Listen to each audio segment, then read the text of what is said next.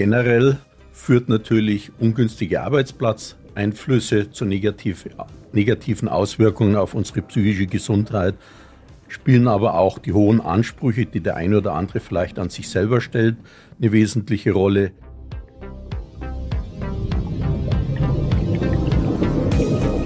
Vier Meter tief.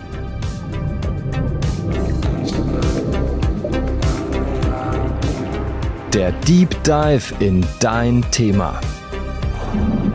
Über psychische Gesundheit haben meine Kolleginnen Anna und Caro in den letzten beiden Folgen schon gesprochen. Aber heute widme ich mich einem weiteren Thema dieses Blogs, der Balanceakt zwischen Arbeit und psychischer Gesundheit. Denn jede dritte Person in Deutschland leidet einmal in ihrem Leben an einer psychischen Erkrankung.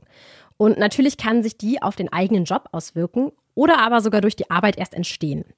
Deshalb gehe ich heute mit euch der Frage auf den Grund, wie kann ich mich vor psychischen Belastungen schützen und wenn ich betroffen bin, wie gehe ich damit eigentlich auf der Arbeit am besten um? Mein Name ist Vanessa. Ich bin VRM-Volontärin und ich spreche heute mit Professor Stefan Letzle. Er ist Facharzt für Arbeits-, Sozial- und Umweltmedizin. Den Bereich hat er bis vor kurzem an der Uni Mainz geleitet. Und er ist auch noch Leiter des Instituts für Lehrergesundheit in Mainz und damit Experte auf dem Gebiet Arbeit und Mental Health. Herr Letzel, wir wissen ja alle, die Arbeitswelt hat sich in den vergangenen Jahren extrem gewandelt. Wie wirkt sich das denn eigentlich auf unsere Psyche aus?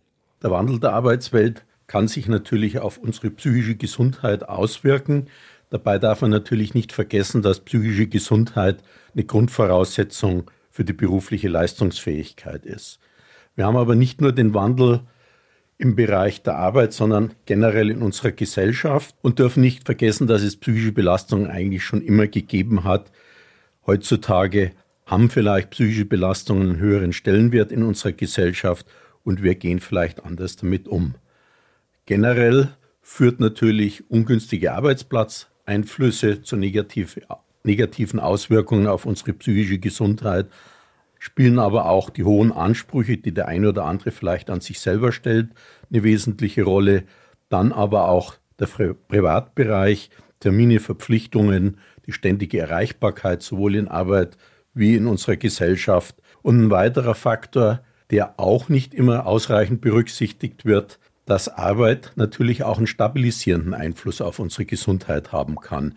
Also durch klare Vorgaben und die Einteilung über den Tag hinweg kann Arbeit die psychische Gesundheit stärken. Es ist also ein Balanceakt. Arbeit kann psychische Erkrankungen begünstigen, aber sie kann auch genauso gut Stabilität geben. Trotzdem, Stress, ein schlechtes Betriebsklima, wenig Wertschätzung, all das wirkt sich natürlich auf die Gesundheit aus, sowohl mental als auch körperlich. Vielleicht zu den Auswirkungen von psychischen Belastungen, und zwar die negativen Auswirkungen auf die Gesundheit muss man, glaube ich, kurzfristige und langfristige Einwirkungen unterscheiden.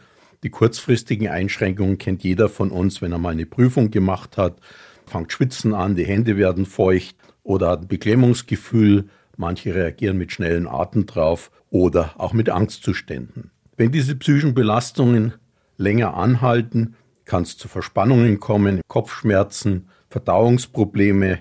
Weitere Faktoren können sein Schlafstörungen, insbesondere Durchschlafstörungen, dass die Leute nachts aufwachen und dann kreisen die Gedanken, wie man das nennt, und die ganzen Probleme sich da aufbauschen im Kopf und man nicht mehr einschlafen kann. Dann allgemeine Erschöpfung, Konzentrationsstörung, Reizbarkeit, Nervosität oder auch Niedergeschlagenheit.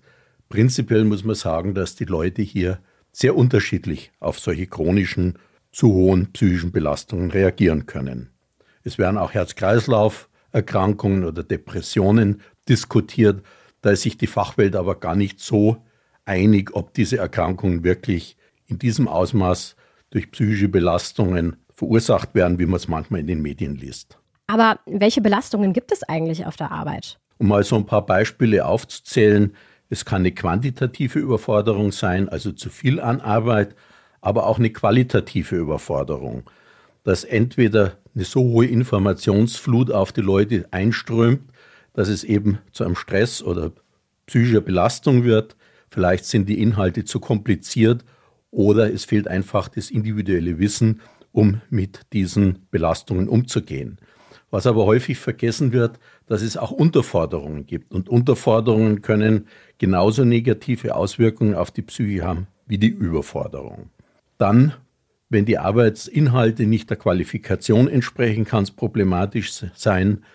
Diese Unterforderung kann eben auch psychische Probleme mit sich bringen. Bei der Überforderung kann aber auch die Arbeitsplatzgestaltung, nicht nur die Arbeitsinhalte ein Problem darstellen. Weitere Faktoren sind mangelnde Rückmeldung, zum Beispiel durch den Arbeitgeber oder den Vorgesetzten, ob man die Arbeit auch richtig macht, auch fehlende Anerkennung, hohe Verantwortung können anstrengend sein, eine schlechte Arbeitsorganisation, wenn man sich vielleicht selbst ausbeutet, keine Pausen macht, keine Erholungszeiten dazwischen einplant, wenn man nicht von Kolleginnen und Kollegen oder Vorgesetzten bei der Arbeit unterstützt wird, wenn das Betriebsklima schlecht ist. Also es gibt hier ganz, ganz viele Faktoren, die problematisch sein können. Und einen Faktor, den ich vorhin schon mal angesprochen habe, ist, dass man immer erreichbar sein möchte. Also das Handy oder Tablet und die E-Mails. Man kann im Urlaub nicht mehr abschalten und immer erreichbar sein wollen. Das ist sicherlich ein Problem.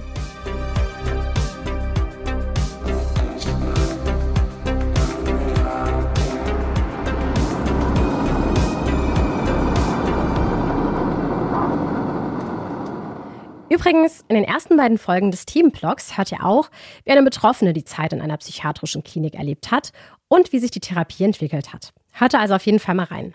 Und noch was.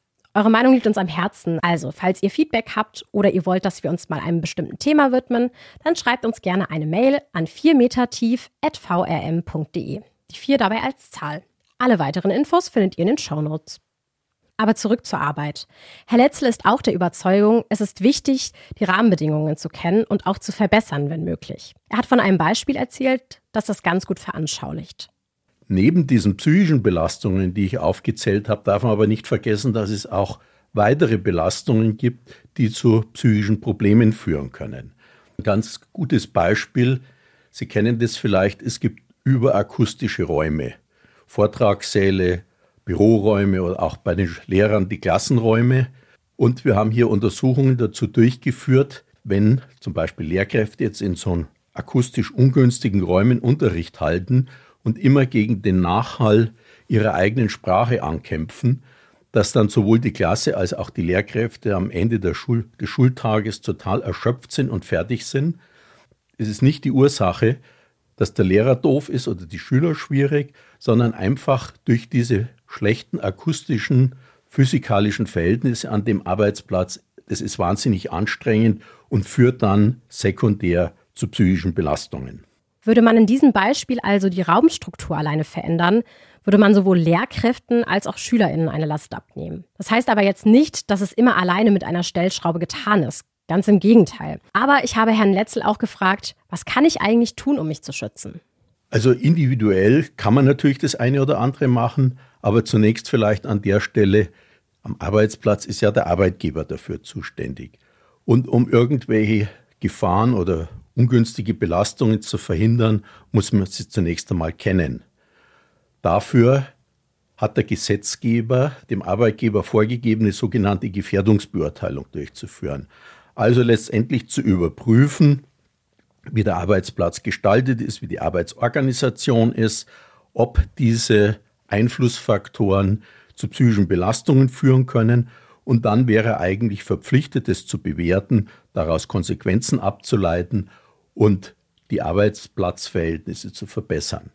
Das ist auf der einen Seite gesetzlich vorgegeben, auf der anderen Seite erkennen natürlich viele Arbeitgeber, dass nur gesunde Mitarbeiter auch die Leistung bringen können, die im Unternehmen erwartet werden, sodass eigentlich unabhängig von den gesetzlichen Vorgaben macht natürlich Sinn, auch im Rahmen der Fürsorgepflicht des Arbeitgebers seinen Mitarbeitern gegenüber hier die Rahmenbedingungen so zu gestalten, dass die Leute gesund bleiben.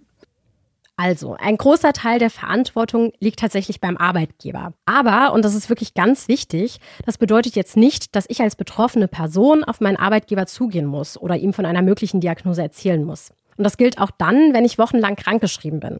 Johannes Roch, Anwalt für Arbeitsrecht hier in Mainz, hat mir gesagt, Grundsätzlich muss man als Arbeitnehmer in Deutschland dem Arbeitgeber nicht den Krankheitsgrund mitteilen. Und auch dieser weit verbreitete Mythos, man dürfe nicht rausgehen oder unter Leute gehen, wenn man krankgeschrieben ist, das stimmt so auch nicht. Hierbei gilt laut Roch, Man muss sich nur so verhalten, dass man möglichst zügig wieder gesund wird. Das heißt, bei psychischen Erkrankungen kann eine Erholung durch einen Urlaub auch sinnvoll sein. Ich habe auch Herrn Letzel gefragt, was er Betroffenen empfehlen würde.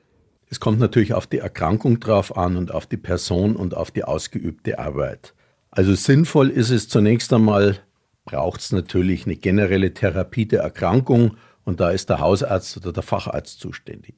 In Bezug auf die Arbeit ist natürlich die Kontaktaufnahme mit dem Betriebsarzt oder Betriebsärztin sehr sinnvoll. Dann muss man sich anschauen, wie ist der Arbeitsplatz gestaltet und was kann man hier möglicherweise modifizieren, damit der oder die Beschäftigte weiter berufstätig sein kann. Und wie kann man dann eigentlich noch den Abstand vom stressigen Arbeitsalltag wahren? Um den Abstand zu gewinnen und einen Überblick zu bekommen, ist, glaube ich, eine fachlich qualifizierte, neutrale Beratung das Entscheidende. Und wie ich jetzt schon ein paar Mal darauf hingewiesen habe, hat der Betriebsarzt hier natürlich eine wichtige Rolle. Ich würde mal sagen, das ist eine gewisse Lotsenfunktion, die der Betriebsarzt hier hat. Auf der einen Seite vielleicht der Vermittler zwischen Arbeitgeber und Arbeitnehmer, ohne auf die Ursache der Erkrankung oder die Diagnose eingehen zu müssen, weil er ja der ärztlichen Schweigepflicht unterliegt, es sei denn, der Betroffene sagt, nee, äh, Sie können gern mit meinem Arbeitgeber darüber reden, ist aber häufig nicht der Fall. Und letztendlich ist es ja auch egal, ob jetzt jemand krank war. Ich, ich sage jetzt einmal, der 60-jährige Mann, ob der ein Prostatakarzinom hatte und deswegen ein paar Wochen nicht in der Arbeit war oder mit der Arbeit nicht zurechtkommt oder ob eine Depression hatte. Das muss der Arbeitgeber nicht wissen, sondern man muss überlegen, wie kann so eine kranke Person wieder eingegliedert werden? Und da kann der Betriebsarzt eine Lotsenfunktion einnehmen, gegebenenfalls auch, auch das nur, wenn der Beschäftigte zustimmt, mit dem Hausarzt oder dem Facharzt mal Kontakt aufnehmen. Und dann kann man überlegen, wie kann man das im Einzelfall am besten handeln. Und da eben ist der Betriebsarzt hat den Vorteil, dass er die Arbeitsplätze und Arbeitsverhältnisse kennt und dann beratend tätig sein kann. Übrigens, nur weil man langzeiterkrankt ist, heißt das noch lange nicht, dass der Arbeitgeber einen kündigen darf oder wird. Denn es gibt ja einen gesetzlichen Kündigungsschutz. Allerdings, das muss man jetzt auch sagen, der Schutz gilt nur für Personen außerhalb der Probezeit.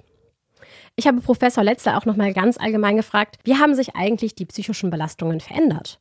Ja, der Wandel der psychischen Belastungen wird immer in der Öffentlichkeit so dargestellt.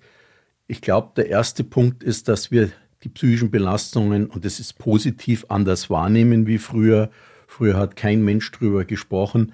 Wenn meine Eltern erschöpft waren, dann waren sie erschöpft, haben aber nicht gejammert, ist zu viel Arbeit oder sonst was, haben das hingenommen, haben auch samstags gearbeitet und da haben sich die die Wahrnehmung in unserer Gesellschaft und auch individuell sehr stark verändert. Und es ist vielleicht auch gut so, dass man der psychischen Gesundheit einen viel größeren Stellenwert zuschreibt, als es früher war.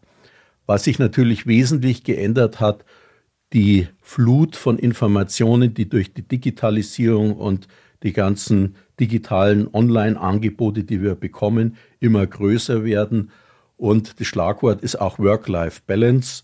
Also dass man neben der Arbeit auch noch andere Dinge tun möchte, war früher auch so, aber der Stellenwert hat sich doch sehr zu dem Freizeitverhalten verschoben und der Tag hat nur 24 Stunden. Also da muss man so ein bisschen aufpassen und da gibt es schon Probleme, wo eben Privatleben und Arbeitsleben nicht mehr zusammenpassen und da muss man überlegen, wo man Prioritäten setzt und was einem wichtig ist.